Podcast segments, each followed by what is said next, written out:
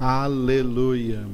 O Espírito Santo de Deus está aqui comigo, em mim, está aí com você, em você, na sua casa, na sua vida, habitando no seu corpo, como no seu templo. E ele vai nos conduzir agora, como tem nos conduzido em toda a palavra, na palavra do nosso boletim do mês de setembro. Hoje, primeiro domingo do mês de setembro, nós vamos continuar no nosso boletim. A mensagem do nosso boletim está na, na carta aos Efésios, carta que também nós estamos aprofundando mais cada sexta-feira no nosso seminário e que todos são convidados, está aberto a todos para sexta-feira, sete e meia da noite até as 21h30, entrar aí, tá? Conosco, se conectar conosco e receber essas aulas importantes. Lá no nosso seminário, nós estamos lá no capítulo 3. E aqui nos nossos boletins, nós estamos chegando hoje no versículo 25 do capítulo 4 de Efésios. Efésios 4, 25. Como de costume, nós vamos primeiro ler o texto bíblico de, deste capítulo, desde o primeiro versículo até o versículo 25. Pararemos no versículo de número 25. Acompanhe então comigo essa leitura. Rogo-vos, pois, eu, o prisioneiro no Senhor, que andeis de modo digno da vocação a que fostes chamados, com toda humildade e mansidão, com longanimidade, suportando-vos uns aos outros em amor, esforçando-vos diligentemente por preservar a unidade do Espírito no vínculo da paz. Há somente um corpo e um espírito, como também fostes chamados numa só esperança da vossa vocação. Há um só Senhor, uma só fé, um só batismo, um só Deus e Pai de todos, o qual é sobre todos, age por meio de todos e está em todos. E a graça foi concedida a cada um de nós segundo a proporção do dom de Cristo.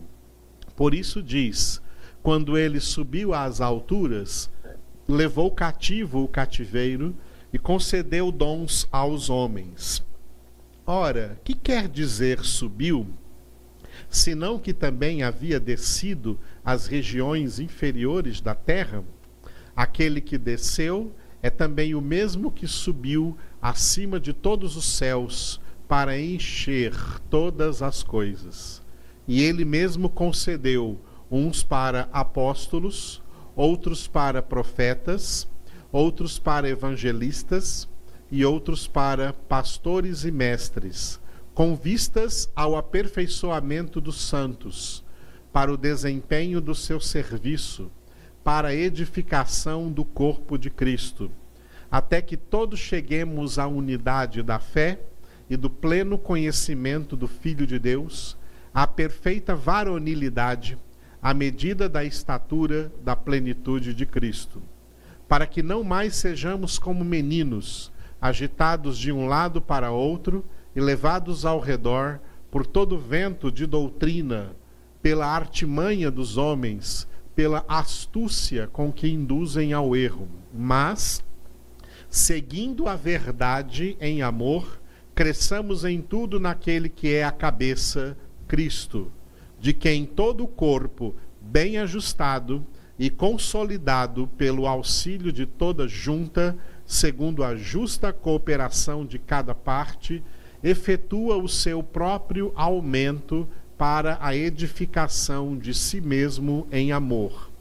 Isto, portanto, digo, e no Senhor testifico, que não mais andeis como também andam os gentios, na vaidade dos seus próprios pensamentos, obscurecidos de entendimento, alheios à vida de Deus por causa da ignorância em que vivem, pela dureza do seu coração, os quais, tendo se tornado insensíveis, se entregaram à dissolução para com avidez cometerem toda sorte de impureza.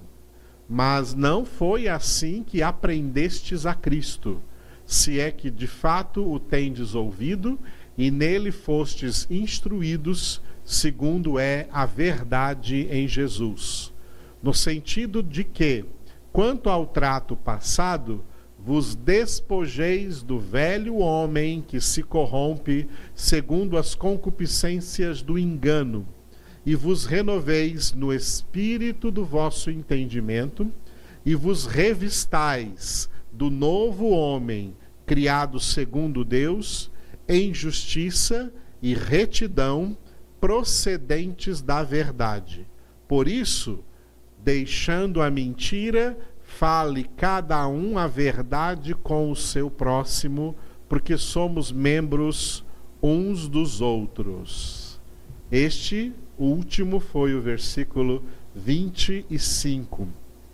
E é o versículo que nós, então, estaremos refletindo agora nas palavras aí deste boletim que vai estar aparecendo para você também aí na sua tela. E você vai acompanhando comigo. A mensagem de hoje tem um título importante: Oposição a toda mentira.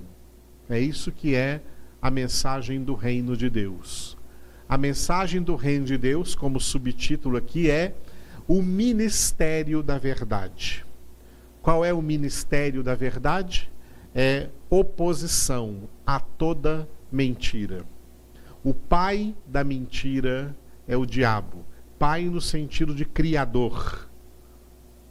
Como a gente diz, Santos Dumont é o pai da aviação. O diabo é o pai da mentira. Deus é o pai da verdade. Jesus é a verdade. A verdade eterna, a palavra de Deus. O ministério da verdade é destruir toda mentira oposição a toda a mentira. Esse é o tema principal, então, deste versículo 25, Efésios 4, 25, repetindo: Por isso, deixando a mentira, fale cada um a verdade com o seu próximo, porque somos membros uns dos outros. Acompanhe comigo a mensagem no boletim. Dentre tudo quanto os eleitos de Deus precisam se despojar, precisam se despojar de toda espécie de mentira, já que o pai da mentira é o diabo. O próprio Jesus o denominou assim quando repreendeu a homens que, apesar de serem altamente religiosos, Jesus os acusou de serem filhos do diabo. Esse texto fortíssimo está em João 8, 44. Vós sois do diabo, que é vosso pai, e quereis satisfazer-lhe os desejos. Ele foi homicida desde o princípio, e jamais se firmou na verdade, porque nele não há verdade. Quando ele profere mentira, fala do que lhe é próprio, porque é mentiroso e pai da mentira. O evangelho é oposição à mentira. Por isso, usando o nosso texto de Efésios 4, 25, deixando a mentira, começando por essa frase.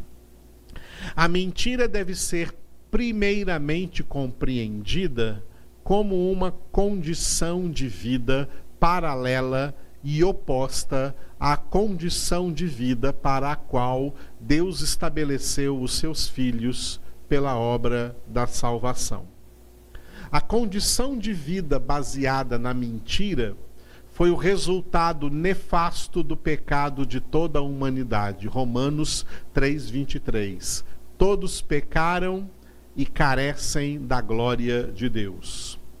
Pela condição de pecado na qual todos são concebidos, gerados e nascidos, a humanidade criou espontaneamente uma redoma de subsistência espiritual baseada na mentira. Mentira que se compõe de muitos elementos, tais como ilusões, fantasias, magias, misticismos e sincretismos religiosos. Todos estes e outros elementos são definidos como ateísmo universal, já que o homem no pecado é homem sem Deus, mesmo que por alguma ilusão religiosa pense que tem Deus, mas até esse pensamento é um engano, uma mentira reinando em sua mente e relegando-o a uma conformação nessa condição de vida decaída que a mentira lhe proporciona.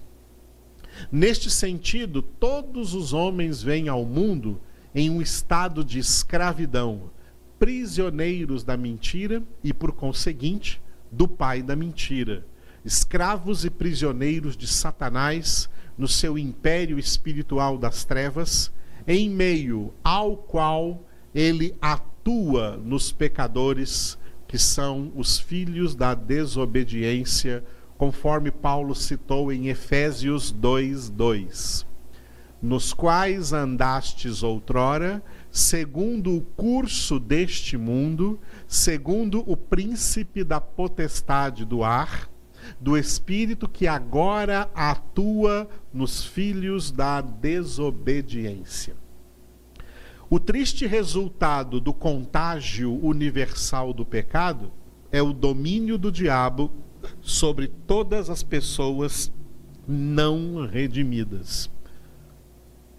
O apóstolo João descreveu esse domínio do diabo sobre as pessoas não redimidas em 1 João 5,19. Sabemos que somos de Deus, mas o mundo inteiro jaz no maligno. Neste sentido, foi que o Senhor Jesus também denominou ao diabo príncipe deste mundo. João 14, 30. Já não falarei muito convosco, porque aí vem o príncipe do mundo, e ele nada tem em mim. E também João 16, 11. O príncipe deste mundo já está julgado. Não há salvação para Satanás, porque ele é um anjo decaído e não há salvação para anjos. A salvação é para homens, não para anjos. Por isso, o príncipe deste mundo, o diabo, já está julgado, ele já está condenado e ele sabe hoje que pouco tempo lhe resta, está chegando a hora da sua definitiva condenação. Assim, o sistema secular ou sistema mundial é o sistema do domínio espiritual da mentira, no qual as pessoas sem Deus, sem legítima conversão, vivem engolfadas em realidades ilusórias e enganadoras, cada uma de acordo com as suas circunstâncias familiares, educacionais ou qualquer influência conveniente advinda do seu contato e experiência humana no mundo, mas todas envolvidas pela mesma redoma prisional invisível da mentira e do domínio de Satanás. Isto é a definição de império das trevas, o império espiritual que domina todos os homens no seu estado original de pecado. Nenhum homem tem o poder de sair desse estado, somente os salvos são libertos por Deus desse estado da mentira para a verdade, conforme Paulo declarou com essas palavras tremendas de Colossenses 1, 13, 14. Ele nos libertou do império das trevas e nos transportou para o reino do Filho do seu amor, em quem temos a redenção, a remissão dos pecados. No entanto, mesmo que Deus tire um pecador do império das trevas e da mentira, ainda assim, esse pecador, então convertido, é iniciado no processo de santificação, mediante o qual a mentira será tirada de dentro dele. Essa é a razão da exortação inicial de Paulo em Efésios 4:25, por isso, deixando a mentira. Repetindo, repetindo e agregando mais uma frase do versículo. Por isso, deixando a mentira, fale cada um a verdade com o seu próximo. A mentira se manifesta de várias maneiras. Uma delas, e por assim dizer, a mais comum e frequente, é a manifestação da mentira por meio do falar. As experiências que, como pecadores, os convertidos tiveram no mundo anteriormente à sua conversão, se apegam neles em forma de maus costumes, maus hábitos que fazem necessária a santificação para que tais costumes e hábitos herdados do antigo modo de viver sejam exterminados pela aquisição de costumes e hábitos justos, santos e honestos. Muitos convertidos vêm de uma realidade na qual eram mentirosos endêmicos. Um longo processo de transformação os aguarda durante a sua santificação para deixarem a mentira e aprenderem a falar somente a verdade. De fato, a mentira é muito útil no mundo para livrar pessoas que dela fazem uso de muitas situações difíceis, mediante as quais elas não veem a possibilidade de falar a verdade sem se darem mal. Certamente, esta é uma das razões pelas quais os homens amam tanto a mentira e mentem inclusive e principalmente para as pessoas mais íntimas e ou mais chegadas. Outra impressionante utilidade da mentira no mundo é aquela que se pratica nos processos da justiça dos homens. Como os tribunais estão cheios de mentiras. Por isso, Isaías 64, 6 está escrito: Mas todos nós somos como o imundo, e todas as nossas justiças como trapo de imundícia. Todos nós murchamos como a folha, e as nossas iniquidades, como um vento, nos arrebatam.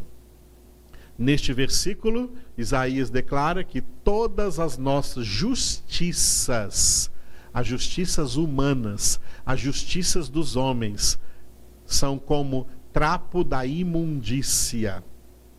Esse versículo, se fosse traduzido literalmente do que está escrito no hebraico, texto original, está escrito que todas as nossas justiças são como panos sujos de menstruação. E aqui, trapos da imundícia dado que na, na época da antiga aliança, e isso não mudou para a nova aliança, a mulher, quando está no seu período de menstruação, era tida como impura nesse momento e o casal não deveria ter relacionamento nesse período. Saiba que isso também é válido para hoje. Mas isso foi usado como uma comparação. A justiça dos homens é imunda, é suja. É interessante como a gente vê pessoas culpadas de crimes, de corrupções, de assassinatos, de roubos, e a primeira orientação que ela recebe dos seus advogados de defesa é negarem tudo, dizerem que não não têm culpa de nada, que são pessoas ilibadas, de uma conduta limpa diante de todo mundo. E todo mundo sabe que é mentira.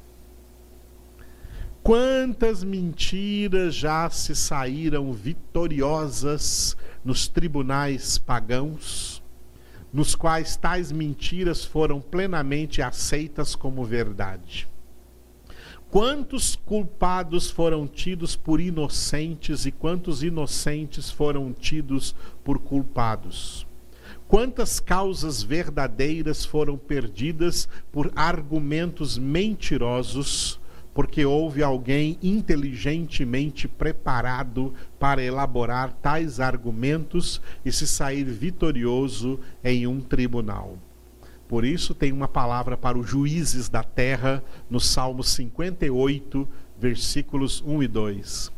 Falais verdadeiramente justiça, ó juízes? Julgais com retidão os filhos dos homens? Longe disso. Antes, no íntimo, engendrais iniquidades e distribuís na terra a violência de vossas mãos. Que profissão terrível, difícil, é a profissão de advogado e a pior ainda, de juiz, quando tem que usar como instrumento da sua profissão a mentira. Nada disso ficará impune diante de Deus que vê tudo.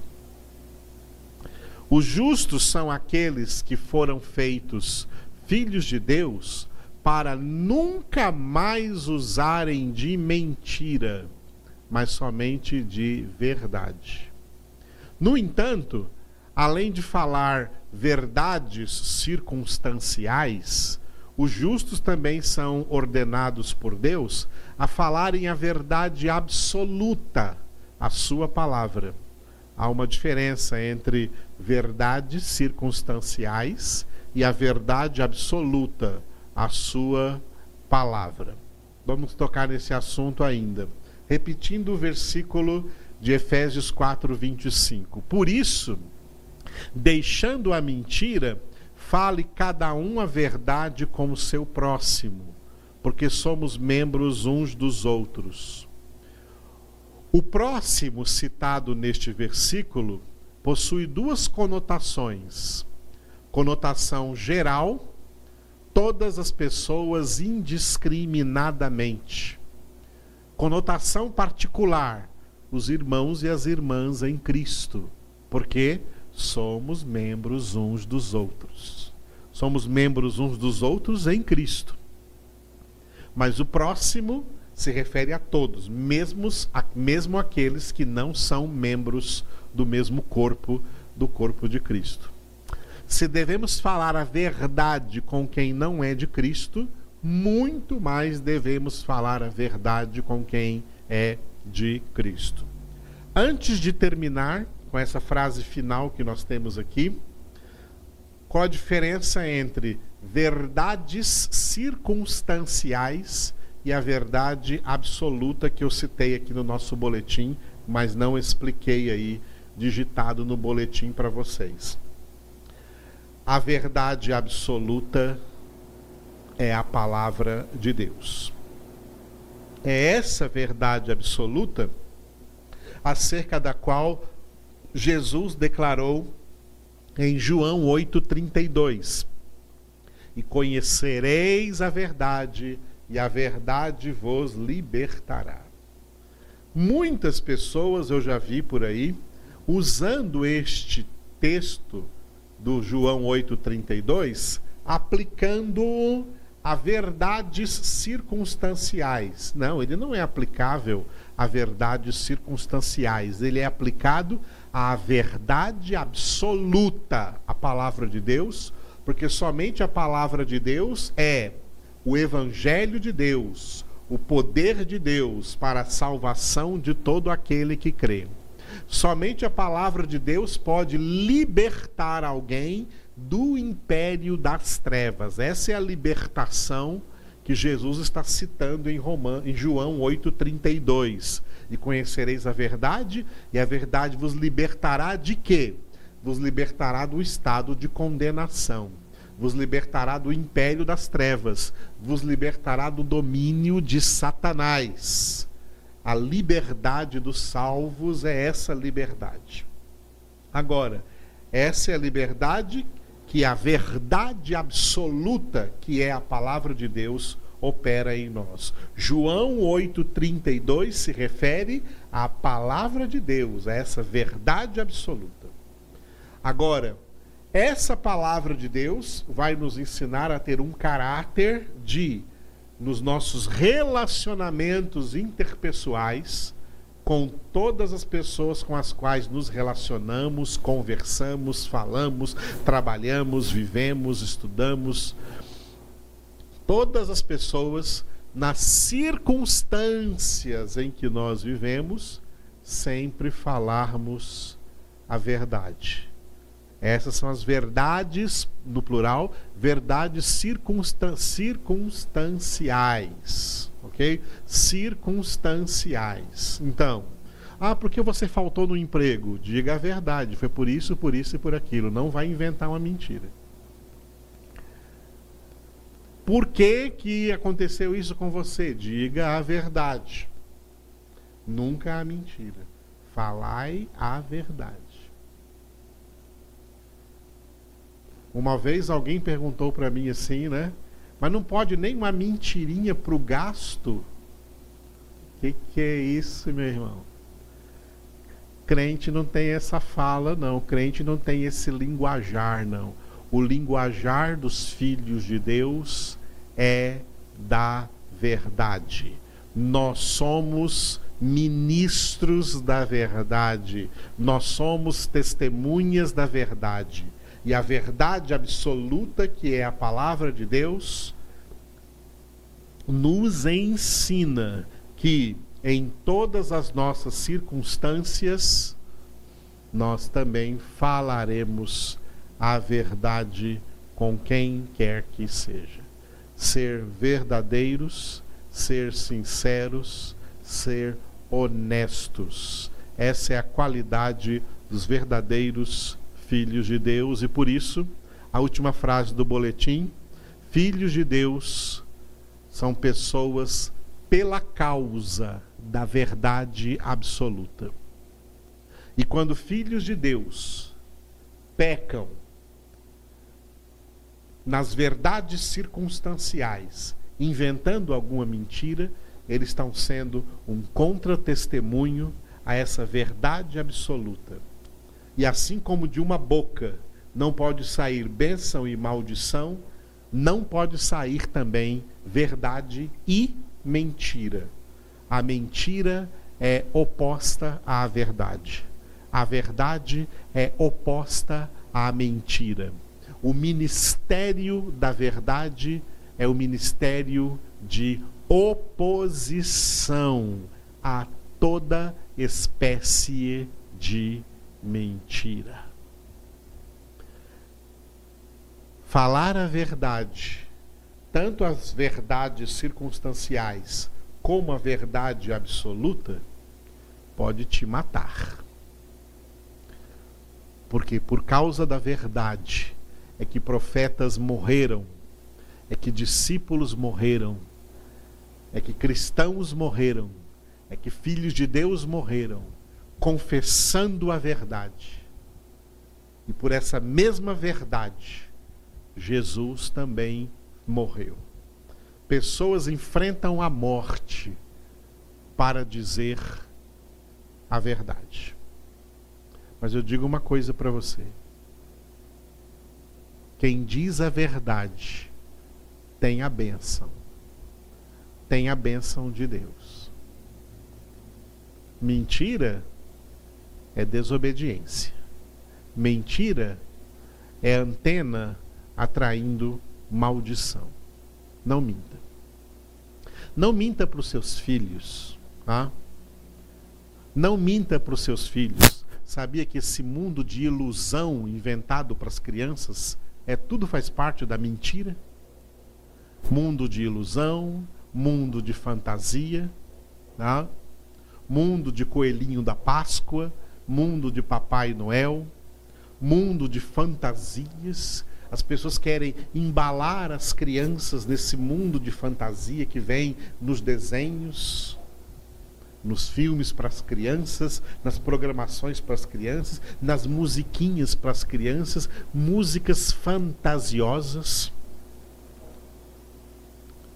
Não, amados, diga a verdade para os seus filhos, tá? Diga para sua filhinha assim, minha filhinha, você não é uma princesinha, não. Você é uma pecadorazinha e precisa de Jesus para te purificar. Não fique dizendo para o seu filho, meu filho, você é um príncipe. Não diga para ele, você é um pecador e você precisa de Jesus para te perdoar, para te purificar, para fazer de você filho de Deus. Por que, que criam as crianças com tantas ilusões egocêntricas, egoístas, soberbas, orgulhosas, inflamando o ego dessas crianças que já tem pecado dentro delas, e isso vai se manifestando à medida em que crescem. Não, obedeça à verdade absoluta, obedeça à palavra, ensina a criança o caminho que ela deve andar.